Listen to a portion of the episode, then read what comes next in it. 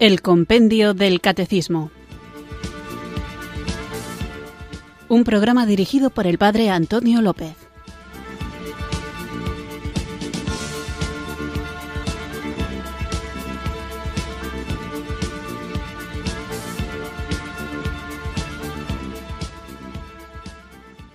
Muy buenas tardes, queridos oyentes de Radio María. Recibido un cariñoso saludo desde Irurzum, en Navarra, quienes sintonizáis una tarde más esta radio que cambia vidas, esta emisora de la Virgen, Radio María, para escuchar el programa El Compendio del Catecismo, nuestro espacio diario en el que tratamos de conocer la fe que queremos vivir, compartir y defender. Hemos iniciado el Compendio del Catecismo, la sección dedicada al sacramento del matrimonio y hablábamos en el programa anterior, en la primera pregunta dedicada a este sacramento, sobre el designio de Dios sobre el hombre y la mujer. Y aunque no hablé demasiado de ello, sí que me gustaría expresar una realidad que puede parecer obvia pero que desafortunadamente se pone demasiado en cuestión en nuestros tiempos, y es que el matrimonio es entre un hombre y una mujer.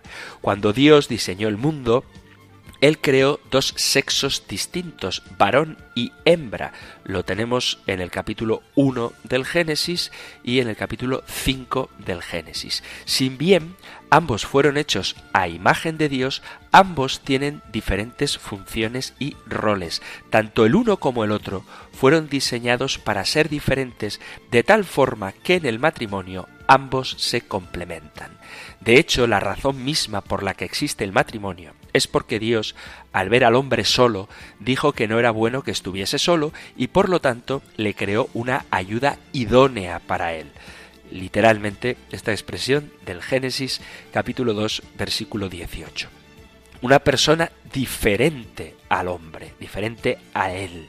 Dios diseñó los géneros con el propósito de procreación en el matrimonio y los hizo diferentes entre sí con el propósito de complementarse mutuamente en el matrimonio. Es por eso que las dos tareas encomendadas a los hombres, al ser humano, son creced y multiplicaos, llenad la tierra y sometedla. Y esto se logra en la relación matrimonial.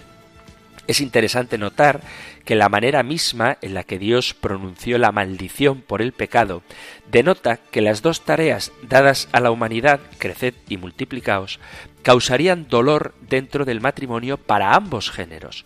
Por un lado, los esposos tendrían el dolor de trabajar, mientras que las esposas tendrían el dolor en el parto, esto lo tenéis en el capítulo 3 a partir del versículo 16 del Génesis. A partir de ese momento, juntos en el matrimonio, compartirán tanto el dolor como las bendiciones en un mundo que está afectado por el pecado. Ya hay una pregunta del compendio del catecismo específicamente dedicada a cómo el pecado amenaza el matrimonio. Será la pregunta siguiente, la pregunta 339, así que ya hablaremos de ello con más calma. Pero es importante ver que no solamente en la narrativa del Génesis del capítulo 1 al 11 encontramos evidencia clara que Dios creó el matrimonio para un hombre y una mujer, sino que todo el Antiguo Testamento afirma lo mismo, demostrando que el matrimonio debe ser exclusivamente heterosexual. En el capítulo 12 del Génesis, Dios llama a Abraham para iniciar una nueva familia. Sería por medio del matrimonio y la alianza que Dios cumpliría su promesa de iniciar una nueva nación.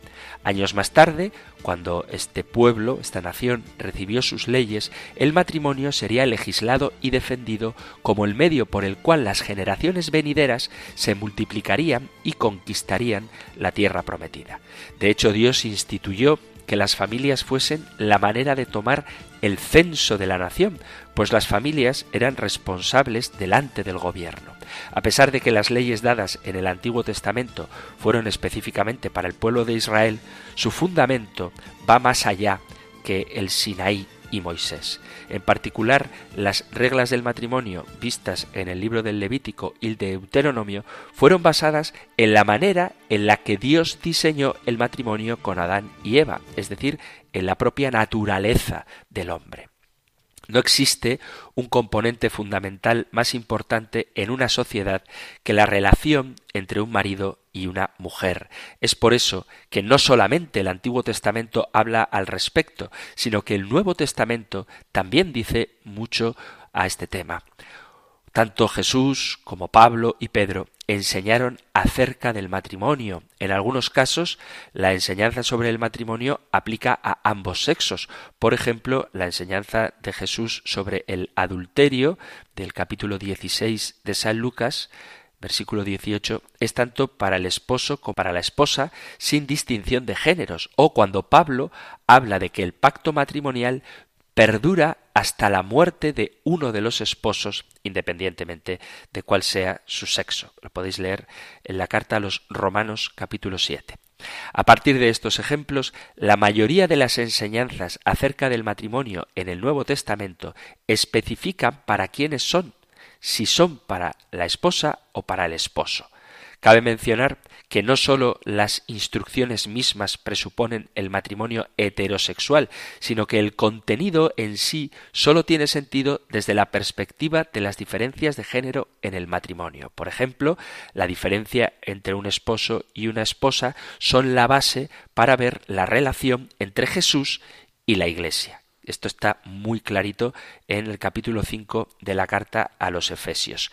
Pablo termina esa sección de la carta a los Efesios, capítulo 5, exhortando individualmente a la mujer y al hombre dentro de sus distintos roles en el matrimonio. Además, Efesios 5 nos demuestra cómo Pablo constantemente utiliza la analogía del matrimonio, como por ejemplo al utilizar la capacidad reproductiva de la mujer en contraste con la adopción para hablar acerca de la salvación en Cristo en el capítulo cuarto a los Gálatas y en la segunda carta a Corintios capítulo once Pablo contrasta los celos de un futuro esposo por la castidad de su futura esposa. En la primera carta a Timoteo, en el capítulo 2 y 3, Pablo habla de la capacidad de tener hijos como un papel dado a la esposa y utiliza tal analogía para hablar que un anciano debe ser marido de una sola mujer. Pablo también enseña que las diferencias de género en el matrimonio tienen que ser consideradas en la adoración de la asamblea y que estas distinciones se deben reconocer en cada iglesia. Lo podéis leer a partir del versículo 35 capítulo 14 de la primera carta a los Corintios. No solamente Pablo utiliza la analogía del matrimonio, también Pedro habla acerca de las diferencias de género en el matrimonio. Lo podéis leer en la primera carta de Pedro, en el capítulo 3, a partir del versículo 5. Debemos tener en cuenta que todos los pasajes que he mencionado solo pueden ser interpretados a la luz de las diferencias de género en el matrimonio, y no solo esto, sino que todos ellos demuestran que el matrimonio fue diseñado por Dios para ser entre un hombre y una mujer. Dios creó ambos sexos para que entre los dos pudiesen cumplir con el mandato de multiplicarse y dominar la tierra, sirviendo así como la piedra angular en la sociedad. En particular, la imagen del matrimonio y las diferencias de género sirven para demostrar cómo Jesús ama a la Iglesia. Ciertos grupos pueden promover que parejas del mismo sexo deberían poder participar en un matrimonio, pero esta noción va en contra de la manera en la que Dios diseñó el matrimonio. La enseñanza de la Iglesia la enseñanza de la Sagrada Escritura, de la Biblia, sobre el matrimonio solo puede entenderse cuando dos personas son de sexos distintos, un matrimonio entre un hombre y una mujer. El matrimonio es un proyecto de vida común entre un hombre y una mujer, establecido por amor y con unas reglas de juego que marca la naturaleza. Hay que protegerlo como se protege la naturaleza, para no desvirtuar el ecosistema. Hoy en día que está tan de moda la ecología, pues hay que aplicarla también a las relaciones entre las personas. Y esta protección de la naturaleza incluye no lanzarse temerariamente a experimentos. El matrimonio no es meramente un contrato de convivencia. El matrimonio, si se priva de estabilidad, permanencia y heterosexualidad, queda totalmente disuelto. Disociar matrimonio y familia es perder de vista su potencia natural, es como centrarse en algo que no es propio de la esencia del matrimonio. El matrimonio, para ser tal, tiene que ser indisoluble, tiene que ser permanente, tiene que ser para siempre y tiene que estar orientado a la generación y educación de la vida, de la prole. Y esto también es ecología, cuidar la naturaleza tal y como ella es. Y eso implica cuidar el matrimonio tal y como ha sido concebido por Dios desde el instante mismo de la creación.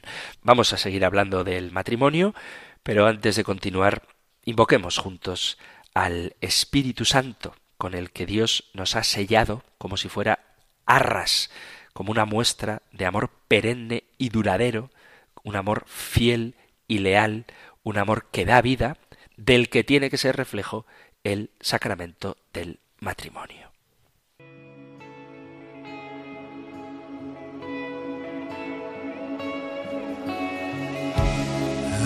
Al solo estar, Adonai te a ti,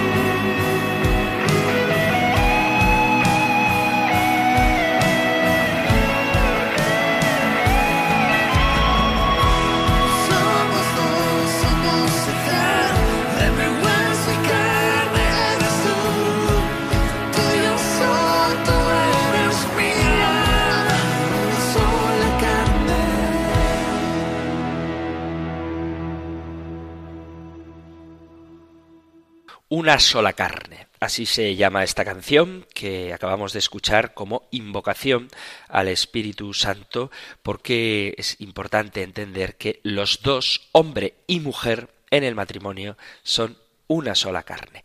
Continuamos con las preguntas del compendio del catecismo referidas al sacramento del matrimonio y lo que trataremos hoy lo encontráis en el catecismo mayor en los puntos 1659 y 1660.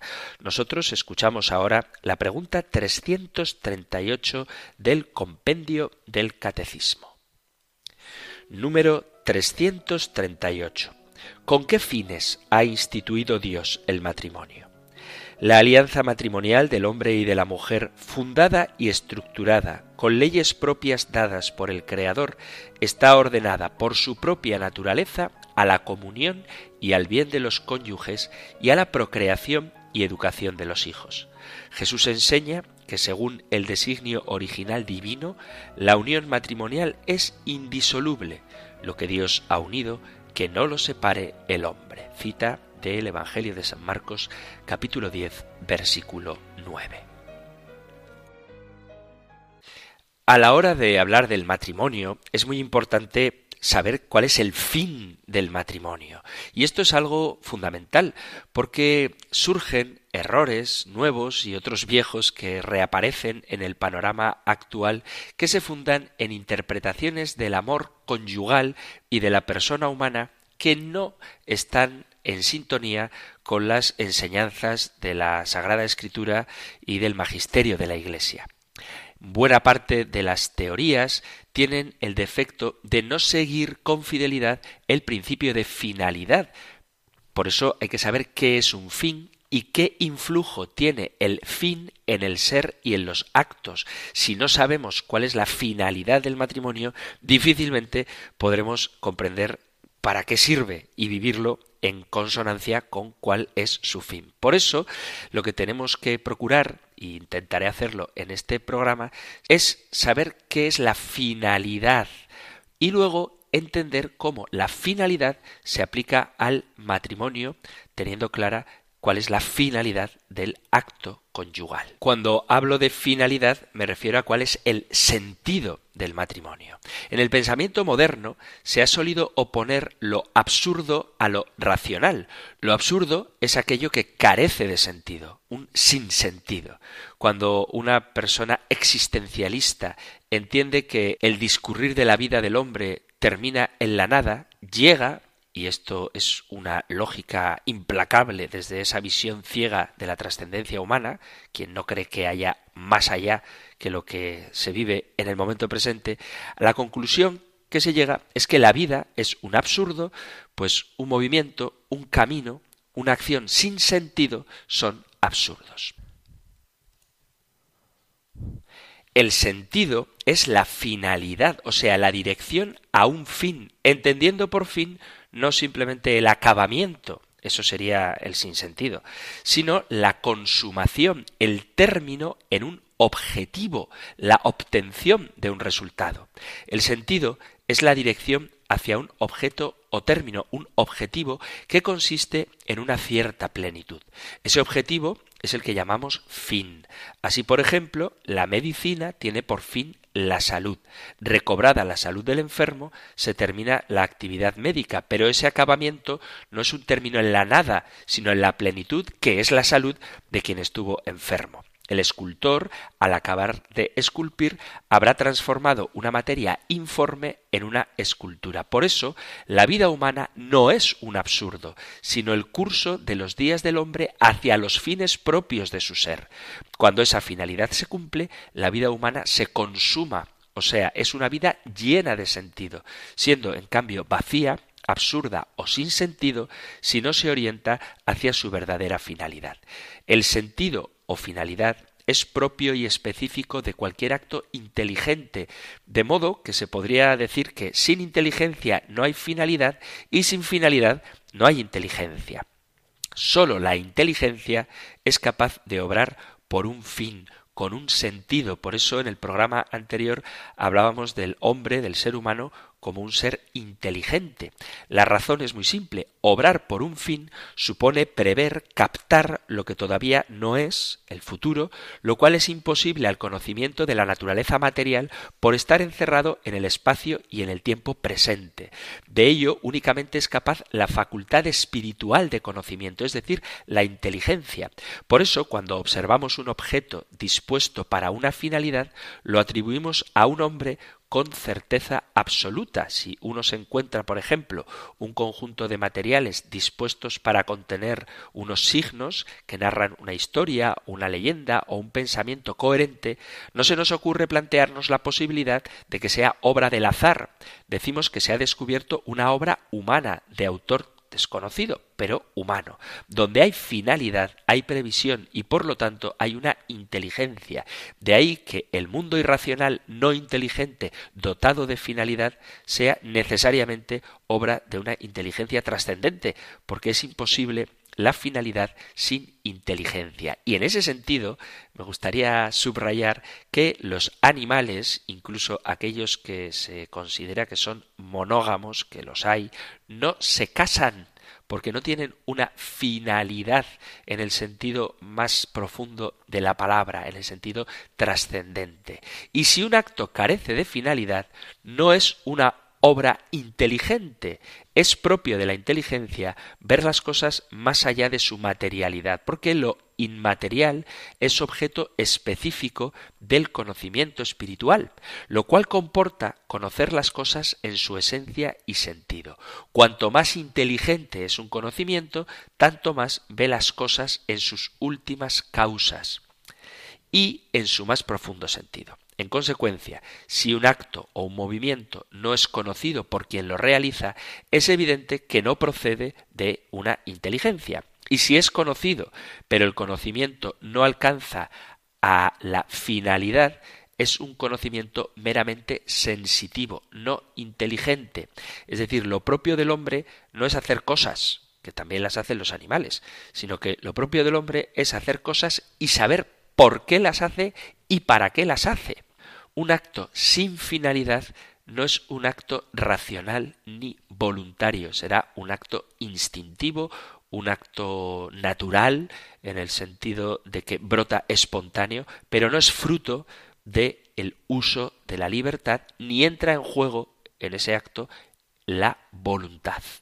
Por eso la conclusión que debemos sacar es que solamente un agente inteligente obra por un fin, y todo agente inteligente obra por un fin, con un sentido o finalidad. Todo acto inteligente tiene un término al que se dirige y que constituye su razón de ser.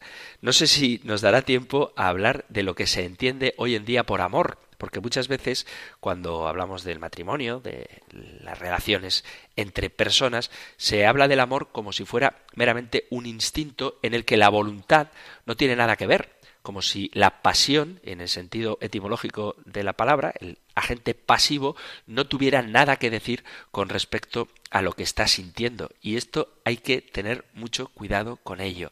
El amor es un acto de la voluntad, que es verdad que quizá tenga un primer momento de atracción irracional, pero que luego tiene que ser tamizado por la libertad del hombre. Tú no puedes hacer las cosas, no puedes contraer matrimonio sin que tu voluntad entre en juego, dejándote llevar únicamente por la atracción que sientes o el deseo que sientes hacia la otra persona.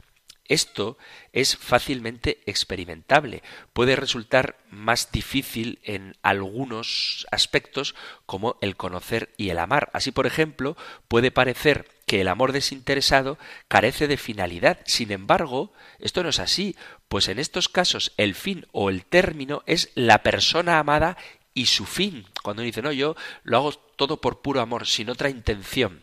Claro que tienes una intención, el bien de la persona amada. Este ejemplo nos sirve para aclarar el malentendido que a veces se produce en torno a la finalidad. Obrar por un fin no quiere decir obrar por interés o por egoísmo, sino que significa obrar no ciegamente, es decir, obrar en razón de aquello que pretendo conseguir con el acto. En suma, obrar trascendiendo al acto mismo, que es lo propio de la inteligencia y de la voluntad. Un acto realizado sin motivo, no movido por un fin, no es un acto inteligente ni un acto voluntario. La finalidad tiene un sentido de intención. Cuando se desconoce al autor de una acción, por ejemplo, un delito, una de las preguntas fundamentales que se hace para averiguar la identidad de quién lo cometió es cuál es el móvil, cuál es el motivo de esa acción. Desde el motivo puede llegarse al autor. Y esta regla elemental no representa más que la aplicación práctica de lo que estamos diciendo. Todo ser inteligente obra por un fin y en consecuencia, cuando conoces la finalidad, el móvil de una acción, es posible conocer a su autor. Puede observarse, por esto que estoy diciendo, que la finalidad recibe también el nombre de móvil o motivo. En efecto, según estoy diciendo reiteradamente, el fin es lo que ejerce el atractivo, la atracción sobre la voluntad, moviéndola a obtener dicho fin. El sentido de los actos es lo que mueve al ser inteligente a realizarlo. De esta forma, el sentido o finalidad es causa de los actos. Tú te casas y te casas bien si sabes por qué te casas y para qué te casas. Porque si no, si no tienes claro esto, tu acto no será inteligente ni voluntario. Por eso estoy haciendo esta especie de reflexión filosófica acerca de la finalidad, porque la pregunta es cuáles son los fines del matrimonio y me parece importante entender que es un fin. La finalidad es el principio regulador de los actos. Cuando el sentido de una actividad no se cumple, hablamos de fracaso o incapacidad. Y esto es un fallo. ¿Por qué? Porque está claro que para conseguir un fin, un objetivo, los medios utilizados y las acciones que se van a realizar deben ser proporcionados al fin u objetivo que se pretende alcanzar. Si los materiales utilizados para construir un edificio no tienen una resistencia adecuada, proporcionada al peso y a las tensiones que debe resistir, el edificio se derrumbará. Esta proporción es lo que hace capaz una acción para obtener un fin. Así pues, la finalidad actúa como principio regulador de los actos y se constituye en su regla o medida. No se trata de algo extrínseco, sino de un principio interior que consiste en ordenar el acto a su fin. Es decir, que lo que tú haces tienes que hacerlo con un fin. Tú puedes estar viendo un programa de televisión simplemente para entretenerte o puedes estar viendo un programa de televisión para formarte, por ejemplo, si escuchas Radio María, o puedes estar viendo un programa de televisión porque resulta que eres crítico de cine y estás viendo una película para luego escribir un artículo sobre ella. El acto es el mismo, pero el fin por el que lo haces puede ser distinto. Y de ahí la importancia de conocer cuáles son los fines del matrimonio. ¿Para qué? Se realiza esta unión conyugal. Vamos a hacer una pequeña pausa musical y después de esta elucubración filosófica sobre la finalidad, de la que habría mucho más que decir todavía, hablaremos de cuáles son los fines específicos del matrimonio. Te agradezco por todo este tiempo junto a mí. Y a pesar de mis errores, amarme así. Estuvo aquí presente en los malos tiempos. Y tu sonrisa me alegraba en los momentos bellos. Te agradezco haberme dicho que sí. Al invitarte a volar junto a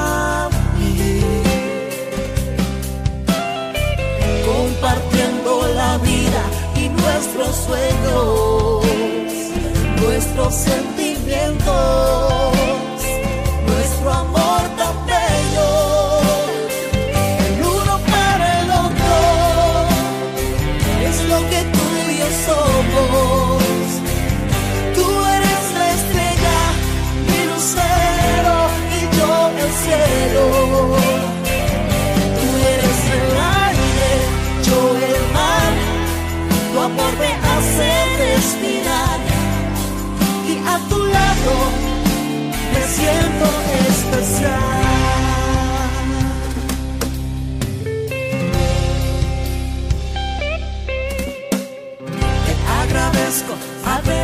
mucho que así.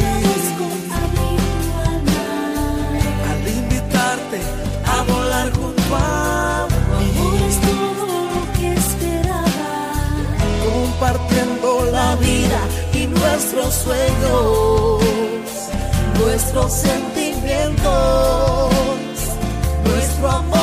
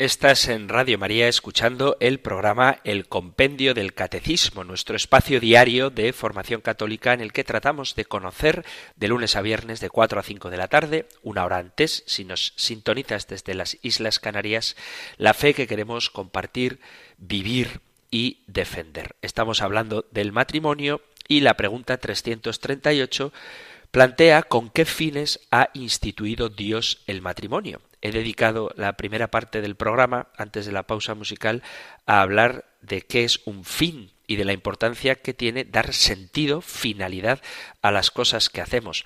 Quizá sería muy poco romántico si un enamorado le dice a su esposa, ¿quieres casar a su futura esposa, a su candidata a esposa, ¿quieres casarte conmigo? Y ella, en vez de dar su sí, inmediatamente le dijera, ¿y para qué te quieres casar conmigo? Sé que sería un poco frustrante para el que pide matrimonio, pero en realidad es una pregunta muy oportuna. Quizá no para hacerla en ese momento, pero sí que es bueno que quienes se plantean el matrimonio, quienes sienten la vocación a esta llamada al servicio de la comunión y de la misión de la Iglesia, se hagan esta pregunta. ¿Cuál es el fin por el que queremos casarnos? No basta sencillamente dejarse llevar por la ceguedad, la ceguera del amor, sino que hay que hacer las cosas con un sentido, con una finalidad, en libertad y poniendo en juego la voluntad. Después de haber hecho esta reflexión para entender por qué es importante saber el motivo último, la motivación del por qué hacemos las cosas, en este caso contraer matrimonio, vamos a ver en concreto cuáles son los fines del acto conyugal. El don mutuo, unión en la carne de dos personas, varón y mujer, que como acto interpersonal tiene por naturaleza una estructura físico-espiritual, es aquel acto por el cual marido y mujer se expresan como una sola carne. Esta unidad de la carne tiene una dimensión espiritual cuando se realiza según la propia naturaleza, expresa y manifiesta la inclinación unitiva que procede del amor conyugal. Ser los dos en uno como una tendencia del corazón y se logra ser una sola carne a través de la estructura natural del acto, que es el acto de comunión entre el hombre y la mujer mediante la mezcla de sexos que expresa una donación mutua y una acogida mutua. Es pues un acto de amor, un acto que es expresión del amor conyugal con una dimensión unitiva que tiene una hondura como no conoce ningún otro tipo de amor humano. Solo el amor divino, cuerpo místico de Cristo, inhabitación de la Trinidad en el alma, es más profunda que la unión entre marido y mujer. También tiene el acto conyugal una dimensión corpórea interpersonal en su dimensión espiritual. Es, en efecto, el acto conyugal un acto con una estructura corporal biológico-fisiológica que ya he mencionado. Es el acto de fecundación de la mujer por el varón. Consiste en el acto por el cual comienza el proceso de transmisión de la vida humana por parte de los esposos a un nuevo ser humano, el posible futuro hijo. Esta unión carnal es unión de dos personas que son cuerpo y alma en una unidad inescindible, inseparable. Por eso la dimensión corpórea tiene una trascendencia personal que sólo analógicamente se puede comparar con la cópula generativa del reino animal. No se puede, no se debe, no es humano, no es teológico, ni tampoco antropológico comparar el acto sexual de dos animales sean cuales sean, con el acto sexual de dos personas humanas. La dimensión amorosa unitiva y la dimensión generativa se hallan fundidas en un solo acto y son inseparables. La misma fecundación es donación-entrega, es recepción amorosa, expresión del amor conyugal que por ser pleno y total abraza enteramente a la persona de los esposos, en la cual, por ser sexuados y por tener la capacidad de ser padre y madre, está indeleblemente impreso en la naturaleza humana. Por limitaciones del lenguaje y para ofrecer una mejor comprensión del don mutuo, se suele hablar de dos significados, de dos finalidades en el acto conyugal, que son la dimensión unitiva y la dimensión procreativa. En la realidad de la estructura de cuerpo y alma que tiene la persona sexuada, el acto conyugal aparece con un solo significado objetivo que es el unitivo, el cual comprende en sí el fecundativo, porque es la unión, lo unitivo, lo que produce la posibilidad de la procreación. Por lo tanto, no se trata de que el matrimonio tenga dos fines, unitivo y procreativo, ambos inseparables, sino que tiene un único fin con dos dimensiones.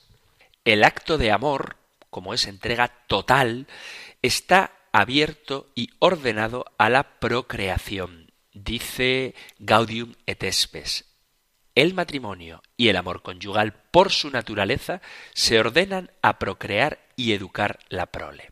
Hablar del fin, a que está ordenado, es hablar de ordenación, de razón de ser, de razón de bien, a la vez que de la causa, porque los actos se especifican por su fin, como ya hemos visto. Se trata de hablar de los fines objetivos. ¿Qué efectos produce el acto conyugal que por su razón de bien se constituyen en fines? Pues en primer lugar, como dice el compendio del catecismo, por su propia naturaleza está ordenado a la comunión y al bien de los cónyuges. Hay una serie de efectos que no son propiamente fines. Así, la sedación del instinto, el placer y el fomento del amor conyugal son efectos, pero efectos concomitantes, si recordamos lo que decíamos antes sobre la diferencia entre efectos y fines. El único efecto que tiene razón de fin respecto de los cónyuges es el de expresarse y manifestarse como una sola carne, como una unión amorosa cuyo efecto es el mantenimiento del amor mutuo. Esto es el aspecto unitivo del don mutuo. Es decir, en el acto sexual del matrimonio se expresa de una manera única y hermosa la donación mutua. El placer que se experimenta con la relación sexual es expresión o si quieres consecuencia de el amor que se tienen y de la entrega que se dan, pero no es un fin en sí mismo, es un efecto, no es un fin. El fin es la expresión de la entrega mutua, el efecto es el gozo, el placer.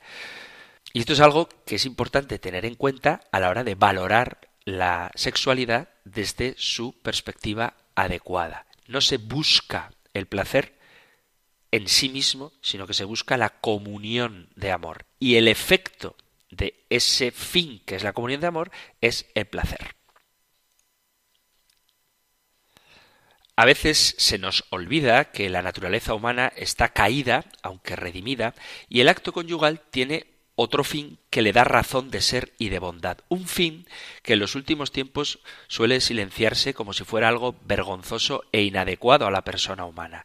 Se olvida que la persona humana tiene una naturaleza caída y la sexualidad es una de las dimensiones del ser humano en que más aparecen los efectos del pecado original. Ya lo veremos en el próximo programa la siguiente pregunta, lo cual es perfectamente observable en una sociedad como la de nuestro tiempo que tiene una hipersexualización.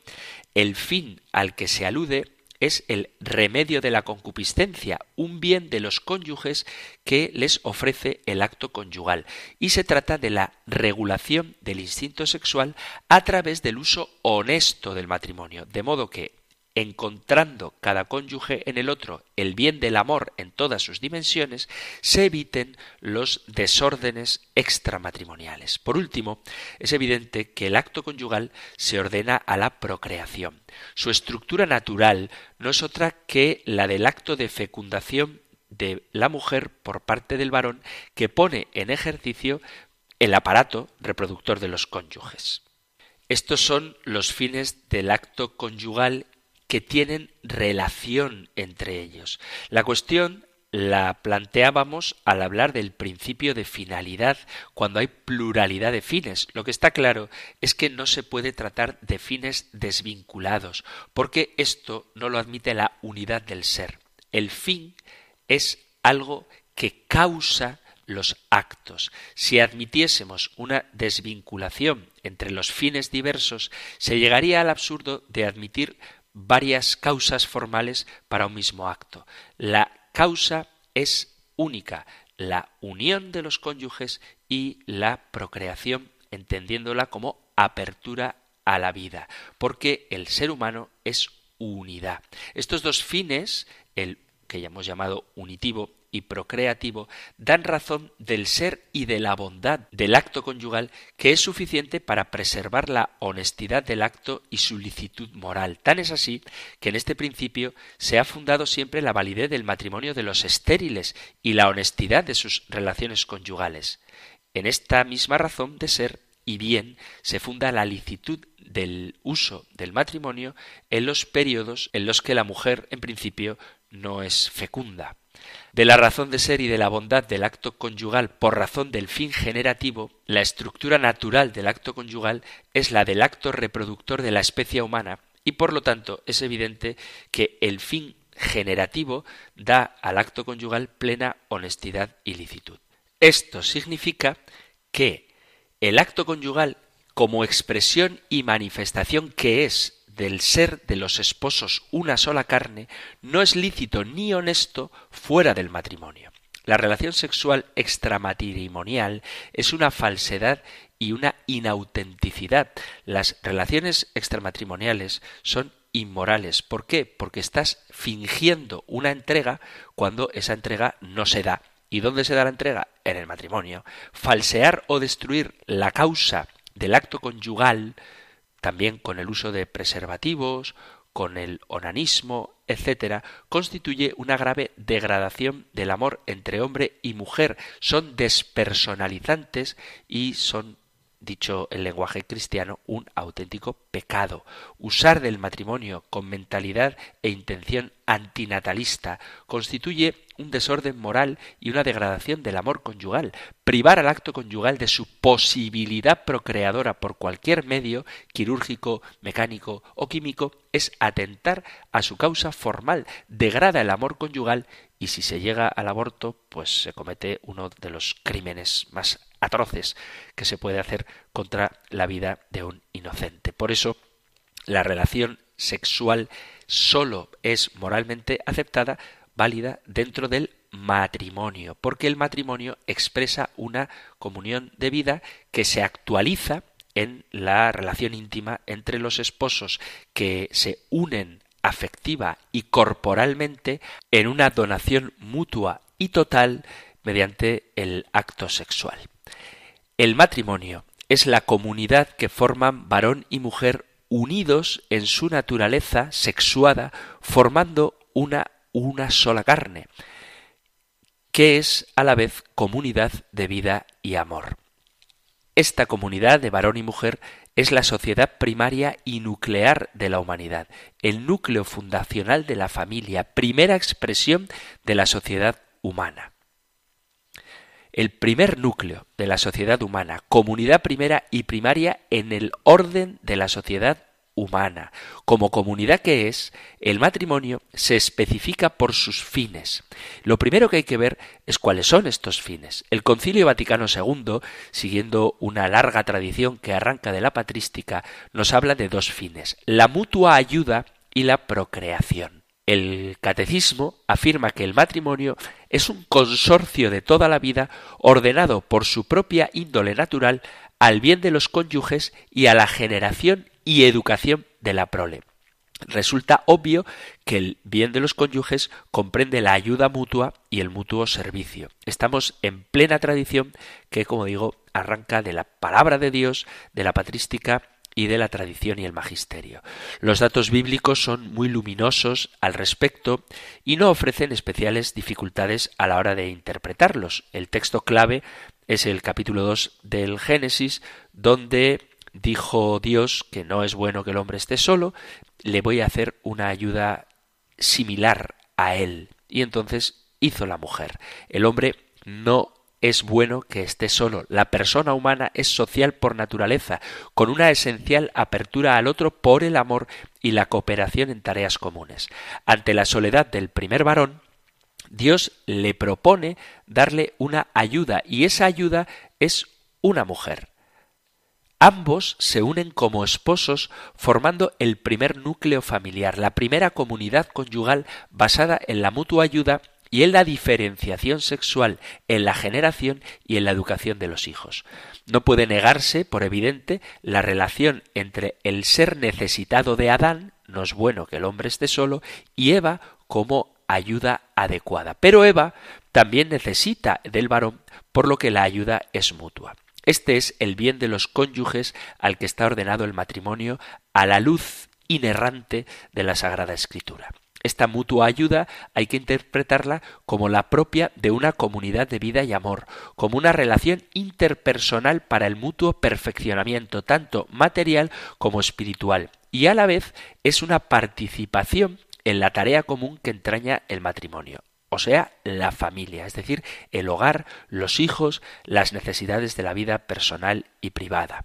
La mutua ayuda es el bien de los cónyuges que aparece en la primera institución del matrimonio antes del pecado original, pero en el estado del hombre después del pecado, que está presente en la Sagrada Escritura, hay un segundo bien de los cónyuges relacionado con las consecuencias del pecado original, y así se deduce de la primera carta a los Corintios capítulo 7 versículo a partir del primero.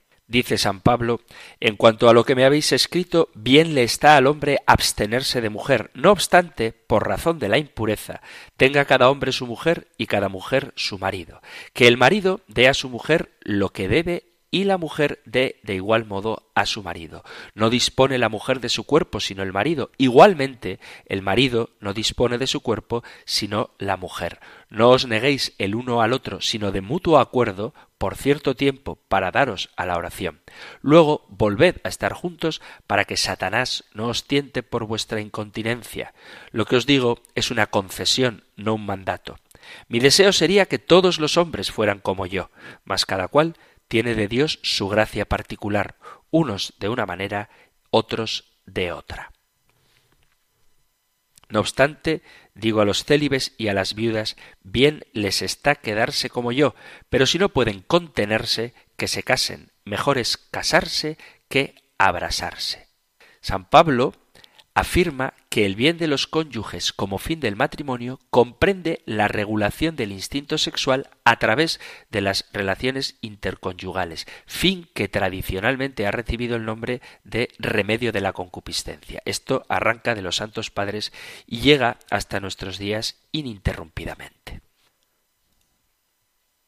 Los fines del matrimonio son el amor y la ayuda mutua, la procreación de los hijos y la educación de estos. El hombre y la mujer se atraen mutuamente de manera natural buscando complementarse. Cada uno necesita del otro para llegar al desarrollo pleno como personas, expresando y viviendo profunda y totalmente su necesidad de amar, de entrega total. Esta necesidad lo lleva a unirse en matrimonio y así construir una nueva comunidad de fecundidad y de amor que implica el compromiso de ayudar al otro en su crecimiento y alcanzar la salvación. Esta ayuda mutua se debe hacer aportando lo que cada uno tiene y apoyándose el uno al otro. Esto significa que no se debe de imponer el criterio o la manera de ser del uno al otro, que no surjan conflictos por no tener los mismos objetivos en un momento dado. Cada uno se debe aceptar y debe aceptar al otro tal y como es y cumplir con las responsabilidades propias de cada quien. El amor que lleva a un hombre y a una mujer a casarse es un reflejo del amor de Dios y debe ser fecundo. Cuando hablamos de matrimonio como institución natural, nos damos cuenta de que el hombre o la mujer son seres sexuados, lo que implica una atracción a unirse en cuerpo y alma, y a esta unión lo llamamos acto conyugal.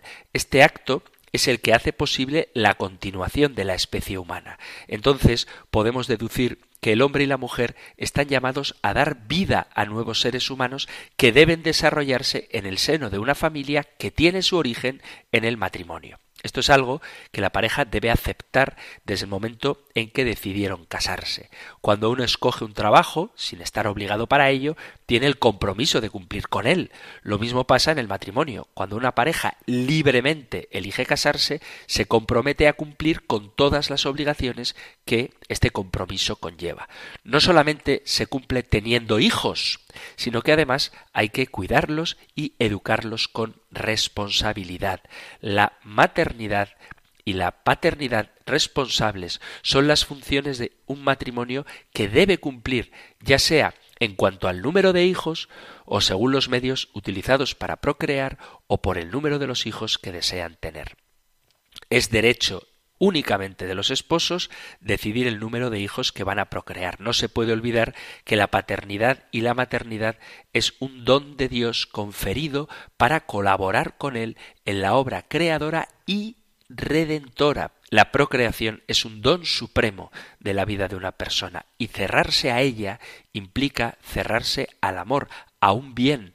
Cada hijo es una bendición y por lo tanto ha de aceptarse con amor el matrimonio está al servicio de la vida. Y cuando hablo de vida no me refiero únicamente a la vida natural. Los esposos cristianos dan hijos para la vida eterna y por eso han de estar preparados para tener hijos, para amarlos y para educarlos. El matrimonio es un instrumento, una estructura que facilita y ayuda a la persona humana la vivencia de su vocación al amor. Y por lo tanto, el católico casado tiene la seguridad de haber recibido de Dios todo lo que necesita para vivir esta misión en el estado matrimonial. A pesar de ello, sentimos, los católicos y los esposos también, en su mismo ser tanto corporal como espiritual el aguijón del pecado y sus consecuencias, pero también por la fuerza del sacramento recibe una capacidad revitalizadora de la gracia de Cristo. A causa de la redención obrada ya en el ser humano por medio de Jesucristo, el cristiano no ha de detener su mirada en que el hombre es pecador, en lo natural, en lo puramente animal, sino alargar su horizonte hasta redescubrir lo que era el hombre en la idea original de Dios en el paraíso y prefigurar lo que será el hombre celestial. Los esposos cristianos ponen su mirada en lo original de la primera pareja y deben recordar lo que es propio de quien ha conocido el modo de amar de Dios, un amor que lleva al servicio pleno, manifestado en una total disponibilidad tanto de las cosas materiales como del propio cuerpo y de la libertad. El amor en el estado matrimonial ayuda a ordenar el uso de las criaturas, del cuerpo y de la libertad. Por eso podemos afirmar que el matrimonio tiene como finalidad, igual que toda la vida cristiana, la gloria de Dios. Porque cuando unos esposos viven bien sus fines del matrimonio, que son el propio bienestar de los cónyuges, el compartir sus bienes, la unión en el amor y la generación de nueva vida, están expresando toda la grandeza del amor de Dios. Seguiremos hablando de este hermoso sacramento, el matrimonio, pero se acaba el tiempo y tenemos que dejarlo aquí. Si hay alguna cuestión de las muchas que han salido que no haya quedado clara, os pido dos cosas. Por un lado, paciencia, porque seguiremos hablando del matrimonio, pero si tenéis el libro del compendio y después de leer las preguntas veis que no hay una respuesta clara a lo que estamos tratando, podéis hacer vuestra propia pregunta. Lo mismo que si tenéis alguna cuestión referida a nuestra fe católica, aunque no sea el tema que estamos tratando, podéis enviar vuestros comentarios, mensajes, sugerencias, discrepancias, preguntas, testimonios, lo que queráis, al correo electrónico compendio arroba radiomaria.es, compendio arroba radiomaria.es o si preferís enviar un mensaje de WhatsApp, podéis dejar un audio o un texto escrito al 668-594-383. 668-594-383. Terminamos ahora con la bendición del Señor. El Señor te bendiga y te guarde, el Señor ilumine su rostro sobre ti y te conceda su favor, el Señor te muestre su rostro y te conceda la paz. Muchísimas gracias por estar ahí Gracias por escuchar el compendio del catecismo y si queréis volveremos a encontrarnos en un próximo programa. Un fuerte abrazo.